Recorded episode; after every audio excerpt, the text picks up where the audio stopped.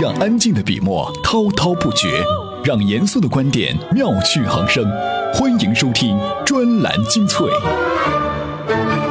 各位好，这里是专栏精粹。节目开始之前哈，先给您讲个故事。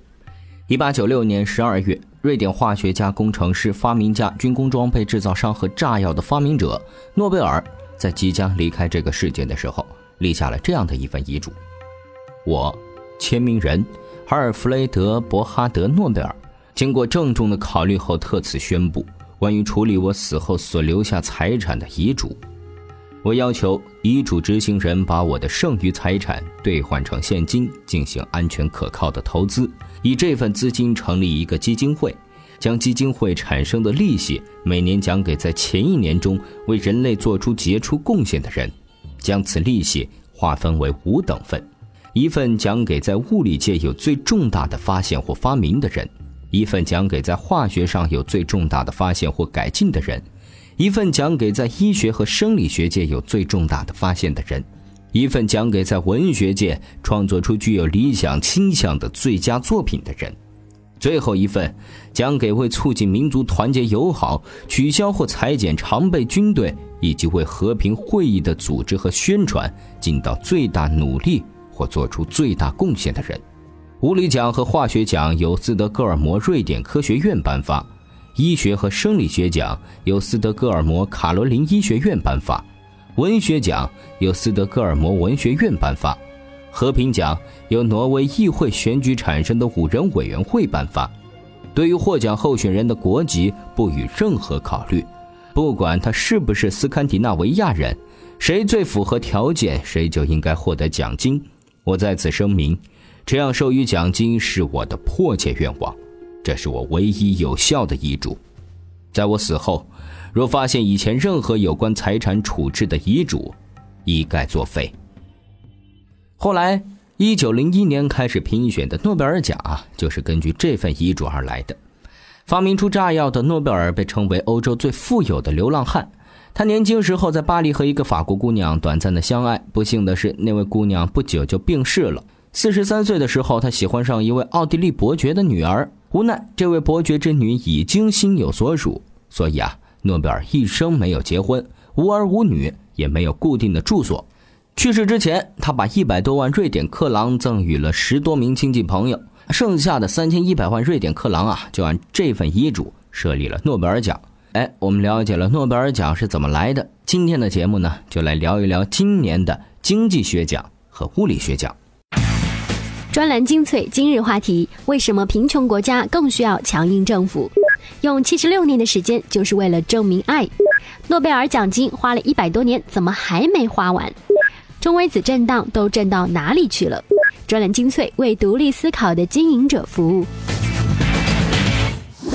如果说你足够细心的话，哈，就会发现诺贝尔的遗嘱里提到了五个奖，有物理奖、化学奖、医学奖、文学奖以及和平奖。并没有我们现在都知道的这个经济学奖哈，这是怎么回事呢？一九六八年，瑞典银行呢为了纪念诺贝尔在为世界做出的贡献哈，增加设立了一个奖，全称叫做纪念阿尔弗雷德·诺贝尔瑞典银行经济学奖，也就是平时我们俗称的诺贝尔经济学奖。原来诺贝尔经济学奖的血统啊并不纯正，算是瑞典银行硬塞给诺贝尔奖的干儿子。不过，这并没有影响到诺贝尔经济学奖在全世界的一个权威性。今年，安格斯·迪顿的获奖虽然出人意料，但是呢也实至名归。二零一三年，他写给著名专栏的文章里提出了一个观点：贫穷国家本质上不能从援助中获益，应该停止一部分的国际经济援助。乍一听啊，确实不好理解。迪顿的依据是什么呢？哎，我们不妨直接来听一听这篇文章。专栏文章：为什么贫穷国家更需要强硬政府？作者：诺贝尔经济学奖得主安格斯·迪顿。在苏格兰，我从小就认为警察是朋友，需要时可以求助。十九岁时，我第一次来到美国，我向一名正在时代广场疏导交通的纽约市警察询问最近的邮局怎么走，他居然爆出一连串粗口，令我愕然。此后，我一直处于懵懂状态。我把老板的急件丢进了垃圾箱，我觉得他和油桶长得一模一样。对美国人来说，联邦、州和地方政客的失败或者不得人心是家常便饭的事情，但美国各级政府征收赋税，反过来提供美国人离不开的生活服务。与许多富裕国家的公民一样，美国人认为法律和监督制度、公立学校、道路、国防和外交事务的重金投入是理所当然的。在大多数情况下，人们照章纳税。如果花钱的方式令一些人感到不爽，就会引起激烈的公共争论。而定期的选举也使人们得以改变轻重缓急。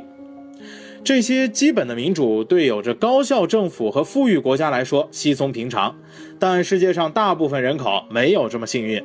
在非洲和亚洲的许多地方，国家欠缺收税或提供服务的能力，政府和人民之间的契约关系在穷国很薄弱，在富国也不完美。纽约警察只是有些不礼貌，但人家至少还在提供服务。而同时，在世界上很多其他地方，警察骑在人民头上作威作福，从人民身上讹钱。或者是代表权力机关把人民抓起来。即使在印度这样的中等收入国家，公立学校和公立医院也频频出现旷工现象，人们很容易就可以从私人医生那里得到抗生素和非处方药，国家并不监管他们，许多从业者也没有资质。每年有大量可怜的儿童因为投胎到了错误的国家而死去，不是因为不可治愈的疑难杂症。而是国家无法提供常规的母婴医疗，儿童因为同一个原因重复死去。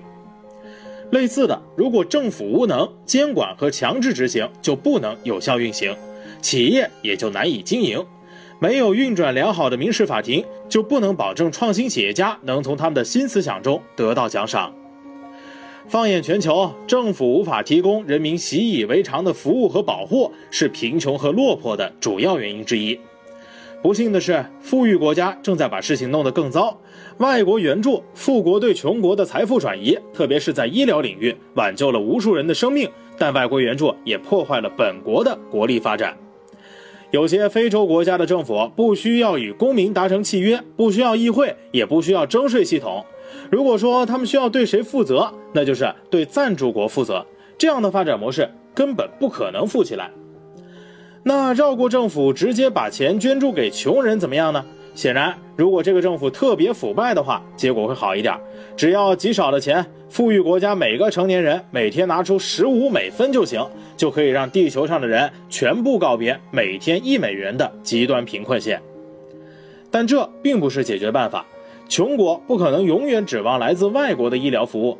在一个偏远的村庄，半夜突发重病，不可能找到医生志愿者。援助会破坏穷人最需要的东西，与他们携手共进，创造未来的强有力的政府。有一件事儿我们可以做，那就是鼓励我们自身的政府不要再做让穷国更难战胜贫困的事情，减少援助就是其中之一。其他还包括遏制军火贸易，提供与援助无关的技术顾问。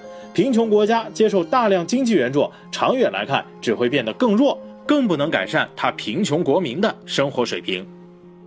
安迪斯·迪顿先生的理论正应验了咱们中国的那句老话：“塞翁失马，焉知非福呀。”穷国接受惯了经济援助，只能积贫积弱，不如自己发愤图强，少接受别人的援助，多发展自己的经济。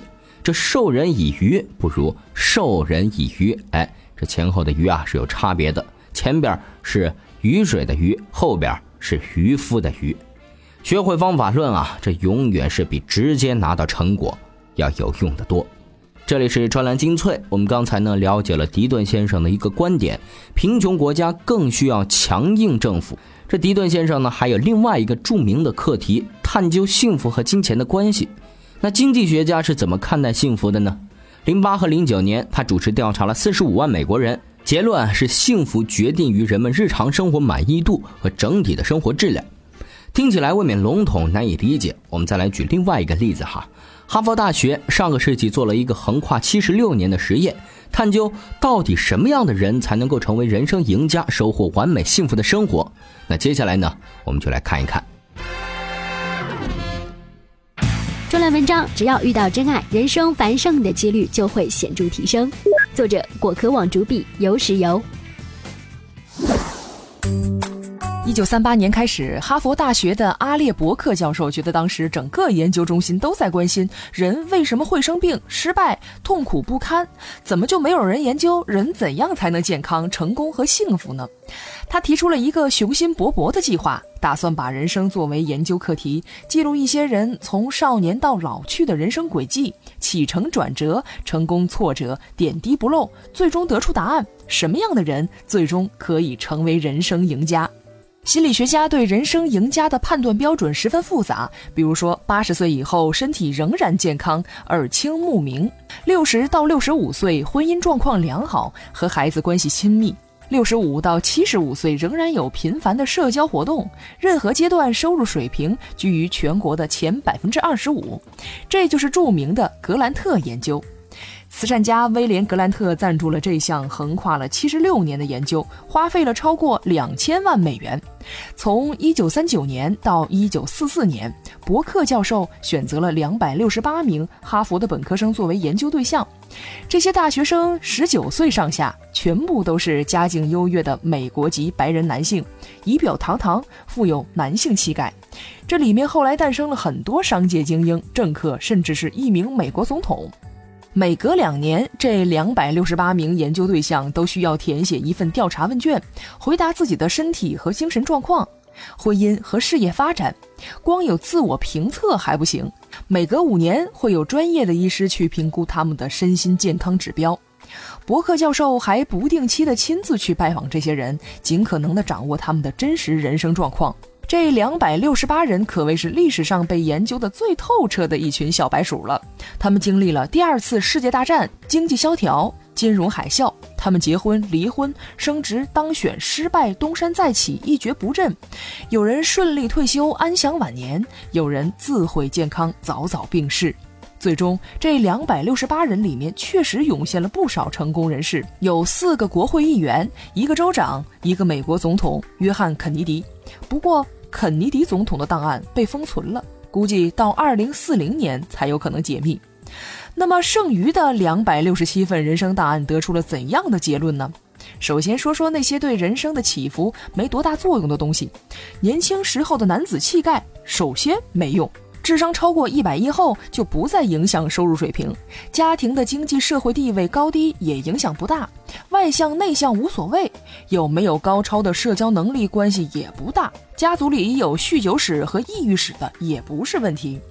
真正对人生起作用的东西是不酗酒、不抽烟、锻炼充足、身材匀称，以及童年得到了父母充足的爱，少年时期培养了高情商。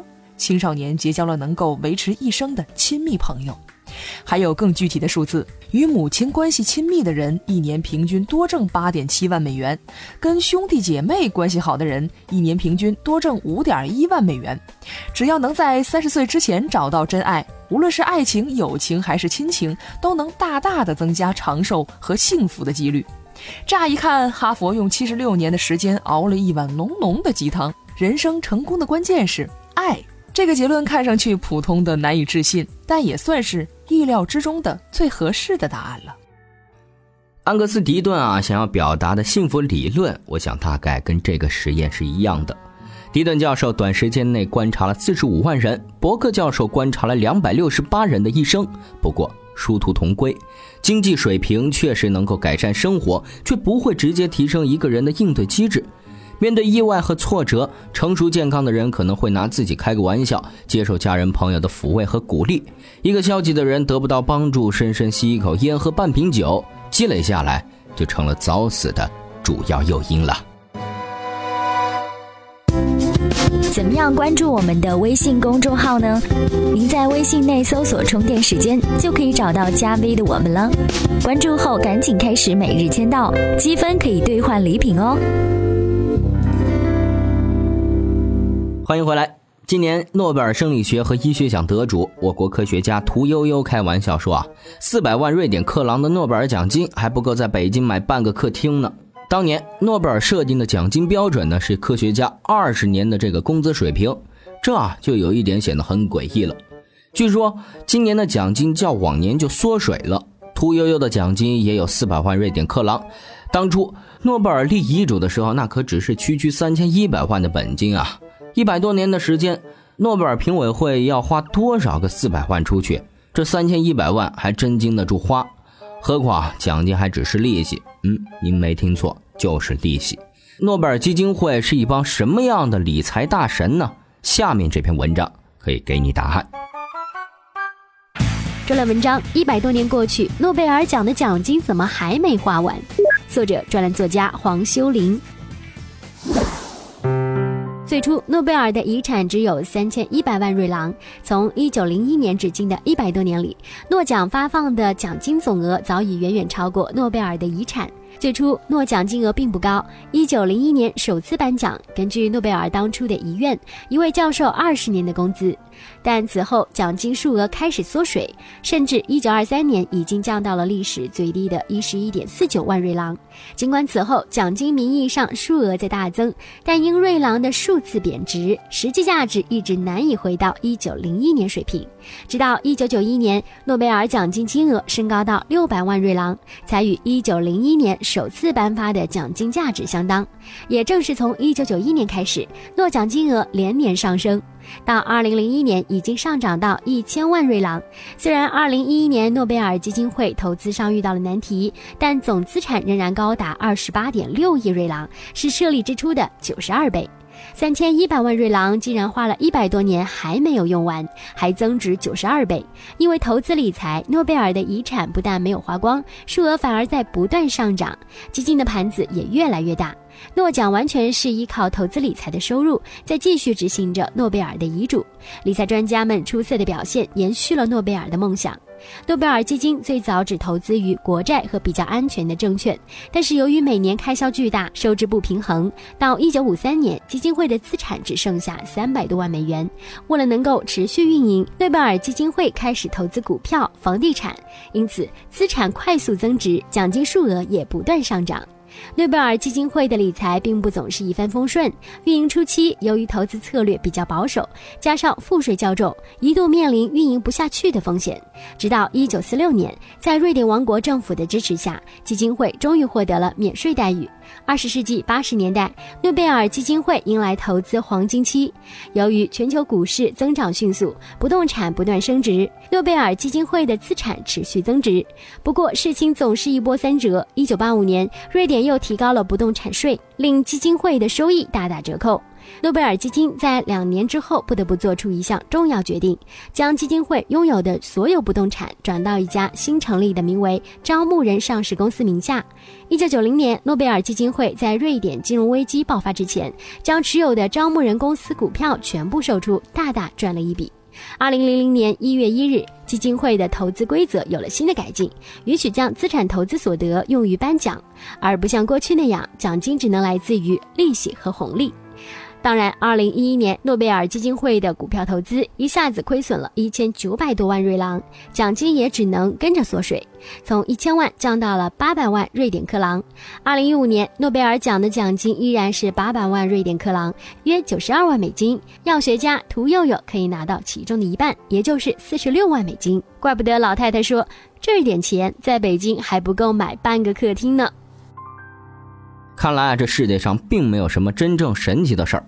诺贝尔奖奖金花不完，那是人家努力的结果。俗话说，富不过三代，诺贝尔基金会却是富了好几代呢。归根结底，还是人家找了一帮有真才实学的理财专家投资这笔资产。这些人可是要给诺贝尔经济学奖的得主发奖金的。如果说把投资搞砸了，大概也不会有脸去发奖金了吧。好了。今天的最后一篇干货，来说说今年的诺贝尔物理学奖。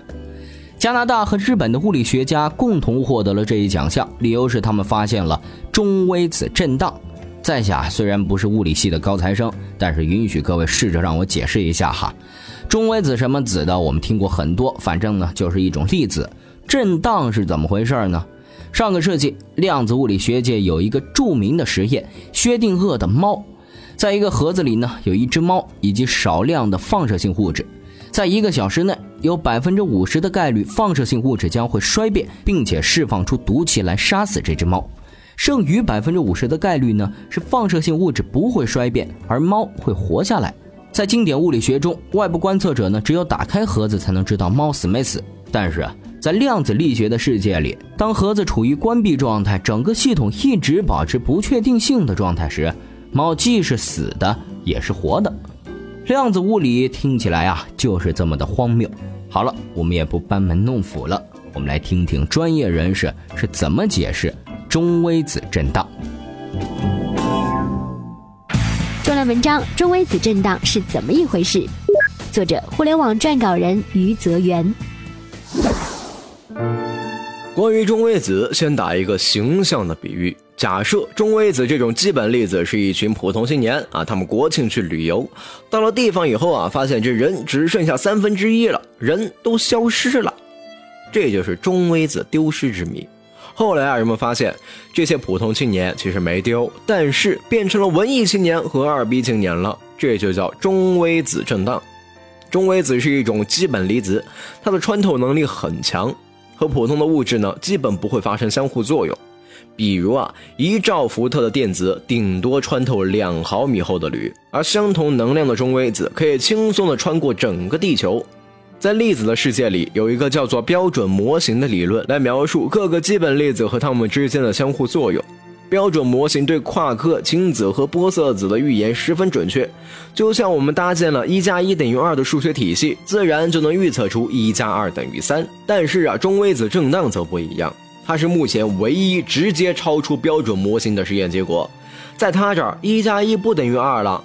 中微子分三代：电子中微子、缪子中微子和陶子中微子。它们的静止质量严格为零，他们要遵循亲子数守恒，不能相互转变。但是实验却发现，不同代的中微子之间出现了相互转变的现象，这就是所谓的中微子震荡。这种现象要求中微子具有质量，超出了标准模型的规则。简单的说，一个核反应堆如果产生了一百个反电子中微子，而我们在一公里外观测就只能看到九十五个，另外五个就转成了缪子中微子和陶子中微子。中微子的来源很多，高能宇宙线和大气层相互作用会产生中微子，太阳核聚变会产生，反应堆中的核燃料衰变同样也会，超新星爆发也会放出大量的中微子。地球内部的核衰变也会释放出中微子，这些不同来源的中微子都会发生震荡。今年获得诺奖的实验项目就是发现了大气中微子的震荡和太阳中微子的震荡。目前，中微子是离子物理的一个热点研究领域，很可能是下一代物理的突破点。中微子的研究很可能解释目前宇宙中为什么物质远远多于反物质，揭开反物质消失之谜。而目前而言，中微子已经成为天文学和地质学一种探测工具。这些中微子是研究天体物理和地质物理的新工具。从自然科学的历史来看，每当科学家多一种探测世界的手段，相当于多了一个观察的维度，对应的学科都会有突飞猛进的发展。十九世纪，人们试图把宇宙运行的所有规律归纳到经典力学里，结果失败了。后来，人们试图把宇宙运行的所有规律归纳到相对论里，一样是失败了。再后来，转到微观世界，量子物理正试图对整个宇宙做出解释。奥秘不在广袤的星空，更在可爱的地球上。好，抒情完毕。我们也祝福量子物理能够取得突破性的进展。好了，接下来来看看今天的关键词。今日关键词。今天的关键词。霍金作为这个地球上知名度最高的物理学家之一，霍金啊，至今是没有得过诺贝尔物理学奖。听起来有点不可思议，可事实情况就是这样。霍金是拿遍了这个星球上所有关于物理学的荣誉和奖项，唯独没有得到诺贝尔物理学奖。好莱坞啊，甚至都为他拍了传记电影。哎，这里面有什么特别的原因吗？今天您在充电时间微信公众号里回复。霍金两个字就可以收到咱们准备的分析文章了。好了，今天的专栏精粹就是这样，感谢您的收听，咱们下期再见。